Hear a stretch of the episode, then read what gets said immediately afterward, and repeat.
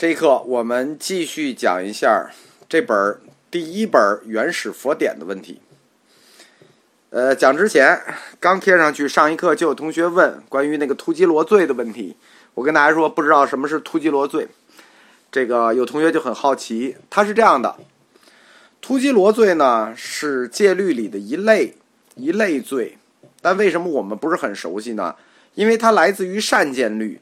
我们现在佛教哲学这课还没有讲到后面这个戒律这一块，就是我们汉传一般流行的戒律是四分律，就是现在我们的戒律是四分律，十诵律，汉传只有四部，而这个突击罗罪呢，它是南传的一个戒律，而且分的还挺细，但是它属于戒律里头比较轻的一种，它分八种突击罗，所以说我们一般就不太知道。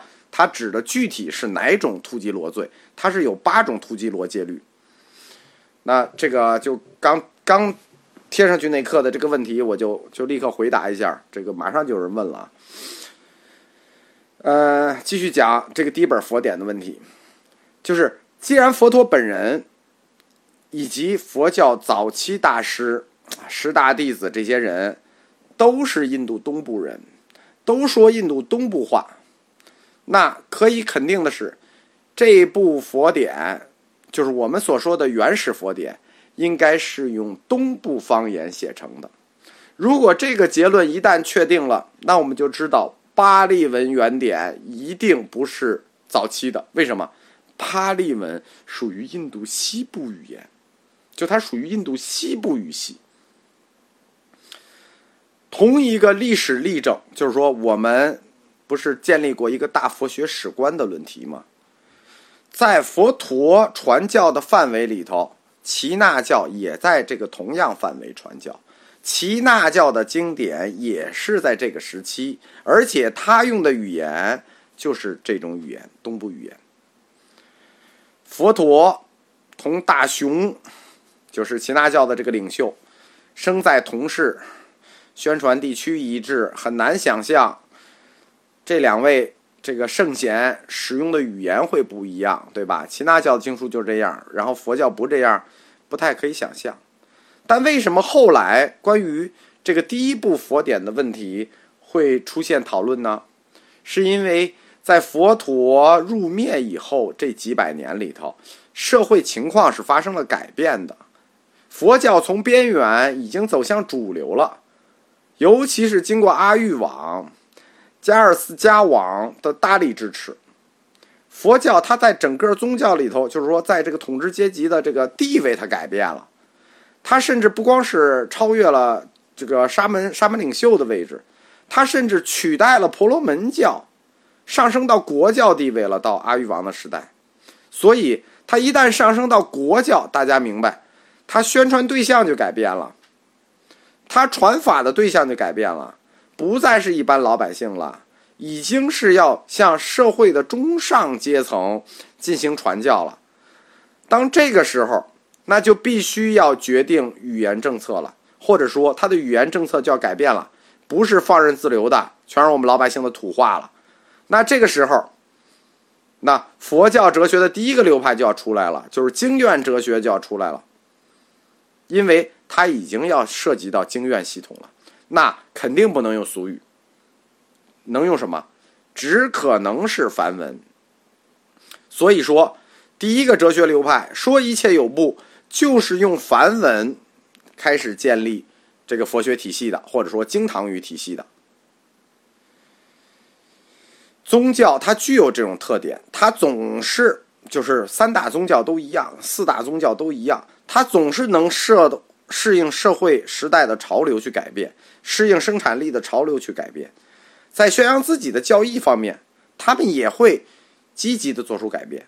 就是说，虽然佛陀说你要用梵文，你就突击罗啊，但是这个时候已经不得不用梵文了，因为时代要求他们这个时候要用梵文。就是虽然这是违反佛陀本意的吧，佛陀已经告诉他们了。你要受惩罚，你要突击罗，就是我们说的不知道这个突击罗是什么，就是不知道他这是第八种突击罗的哪一种，但是也得这样干。在其他宗教里是什么样的呢？伊斯兰教它也有这个问题，《古兰经》我们知道，整个阿拉伯半岛也是很多不足的。最初在穆罕默德死的时候，他也没有定本，后来他被写定了，包括四大圣训被写定了时候，曾经做出过规定，就是说，你看你们说这土话，我们说那土话，如果在语言意义上面有分歧的话，以什么语言为准呢？以麦家方言为准。结果最后不断的这么修订，最后《古兰经》就只传下来一个定本，因此它没有语言学方面的歧义。天主教、新教都有这个问题，所以它不像你看，它可以向拉丁文去求助吗，所以它就不会像佛教这样没有定本，就是呃语言上是乱七八糟，每个宗派都有自己的语言，每个宗派都有自己的经书，就刚才我说那个突击罗似的，南传上部他用的就是善见律，一切善见律，所以说佛教之所以后来发展成如此难治之学。发展它的戒律也好，它的慧学也好，甚至它的定学也好，发展到如此复杂，其实都是跟他最初的这种语言政策密切相关的。所以，我们说佛教的原始语言问题，季老就是解决的这个问题，是佛教研究中最重要的问题，没有更重要的了。可以这么说啊，要有也是并列的。从佛学史观上看，佛陀最早的学说。一定是非常简单的，这就是为什么我们哲学里用最大的篇幅去讲十二因缘和四圣谛，就是说这一定是明确是佛陀的，很简单，但是它并不太成体系，就是说从按经院哲学去比较，它不太成体系。现在其实现在的佛典看啊，甭管是哪一个部派，北传也好，南传也好，藏传也好，这个其他部派也好。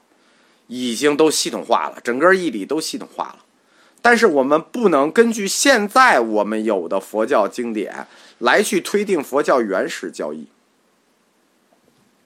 有一个学者叫贝谢特，他主张啊，最古老的佛典还都不是，就是我们说的不是这个四圣谛和十二因缘，他认为最古老的佛典是律部的，就是戒律部的。我们很快在通。呃，哲学里会讲到关于戒律的问题。戒律确实有可能是最早出现的佛典，因为它是一个僧团组织，它需要有纪律。最早形成的是僧团组织的纪律。但是季老认为，最早出现的是戒律，这是不可能的，应该是佛说。因为每一部佛经前面都有“如是我闻”开始，不外就是想说明这个确实是佛说的，具有可靠性。关于这个贝谢特，他提出了一个佛典形成的层次说，就是分两个层次。第一个层次，在佛教部派之前，每个地区的僧团组织都有自己的传统，就很像中国一样。很显然，湖南人他有湖南人的习惯，江西人有江西人的习惯，它都是以地域形成的。这个地域形成的呢，就有地域传统。这是第一层次的佛典，在第二层次的佛典上，就进入了对戒律解释不同。这个是可以可以理解的，就是说，先出现戒律，不同的僧出现戒律，然后呢，下一层次才是在教义上产生分离，就是首先是戒律产生了分离，然后是教义产生了分离。这个理论基本站得住脚，但是。这个季老其实是不支持的。季老认为，最开始可能就是教义部出现了分离，然后是戒律部出现的分离。就是说，他认为最早的戒律没有那么严重。在佛灭后一百年，就是七百劫集的这次，就是第二次大劫集，关于实事非法、实事非法劫集，确实是律部，就是戒律之间的争论。仍然没有形成佛佛经的定本，所以我们这时候都说是佛典，就是有一部分没有形成佛经。所以说，佛经到底是什么时候形成的？什么时候写定的？那阿育王留下了一些历史遗迹，就是说当时有这个石碑，有柱子，石碑和柱子上面。是有字的，但是非常不幸的是，根据这些字，仍然不能确定这第一本佛经或者这一本标准点就是有这个点。但是第一本官方标准点是在阿育王时期写定的，就是第三次集结仍然不能证明这一点。阿育王集结已经到了公元前二百多年了，就是说三次集结都没有充分的证据证明第一本佛经出现了。根据西兰上座部的传说，巴利三藏它的形成时间是什么呢？公元前八十九年到公元前七十七年。那就是马上就到新千年了，又过了阿育王后又过了两百年了。关于西兰上座部的这个传说，一般认为是可靠的。如果说再往前推更早，这是西兰上部嘛？那我们去估计印度本土佛典可能会更早一些，在阿育王的晚期，最早现在推算到公元前二世纪末，就是阿育王之后又几十年。阿育王，他当时统治印度的时候，用的行政语言是那个古代半摩羯陀语，但是后来，很显然使用这种语言他遇到了困难，因为我们知道阿育王他本身出身也是比较的低啊，所以他用老百姓的话也很正常，用土语俗语也很低，就很正常。但是这种方式很快就遇到困难了，因为他统治的范围比较广啊。这个土语和土语之间，我们想象一下，湖南、湖北、江西、山东这种这种方言之间的差异实在太大了，那只能统一一种普遍大家提前都接受的文字，什么呢？那只有梵文，因为在公元前五百年到六百年的时候，梵文就已经高度化了。这有点像中国，就秦始皇一旦统一天下，他就要做书同文的工作，做车同轨的工作。这实际上是为了利于这种多地域、这个多语言的这种统治。所以说，在阿育王的后期统治的后期，有一个阶段在历史上称为印度梵文复兴时代。什么意思？就是他开始统治阿育王统治的时候，就这位护法大王统治的时候，先推这半摩羯陀语，推来推去就发现推不动，那怎么办呢？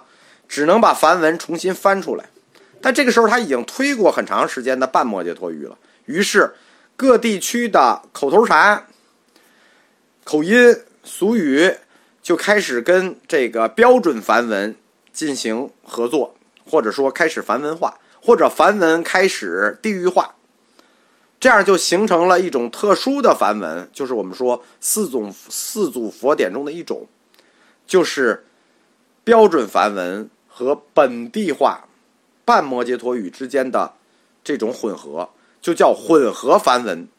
这种梵文又叫佛教梵文，因为佛教用的都是这类梵文。梵文化它的过程呢，是一个很缓慢的过程。我们可以想象啊，语言和语言之间的影响，叫普通话传到了江西，它一个词儿一个词儿的替，它不是一夜之间改变的，它是慢慢渗透的。就是从现流的佛典来看，时间越早的就越接近梵文，什么意思？就是说一开始呃时间越早，那只会使梵文；时间越近，这种混合梵文受到当地化影响就越强。就是说，呃，时间越推，梵文和本地化之间的结合就越好，梵文和本地化之间的结合就越好。典型的例子，《法华经》，又叫。妙法莲华经，它本子越古老，它的俗语成分就越多。一部佛经的梵文化，通过这本经书本子就可以看出来，它分了很多层。有一些佛典，从一开始就是混合梵文写的。说明它出现的时间已经很晚了。